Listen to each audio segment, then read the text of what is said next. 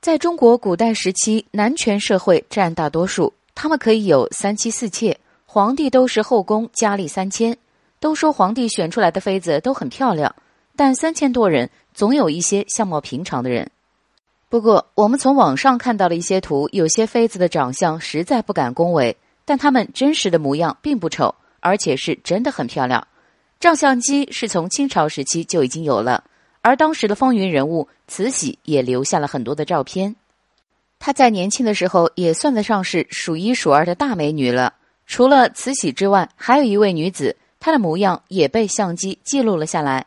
这个人就是王敏彤。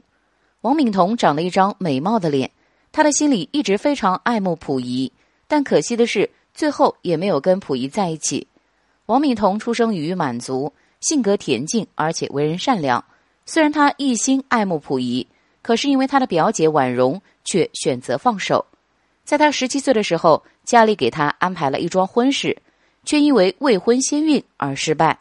溥仪在做伪满洲皇帝的时候，他被家人再次安排给了溥仪的弟弟溥杰，却因为日本人的阻挠而再次失败。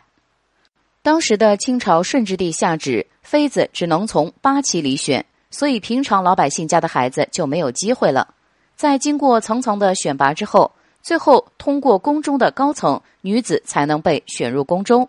在古代时期，皇帝最看重的第一点是品德，第二点才是容貌。容貌只是一个加分的项目，真正的还是要看女子的内在美。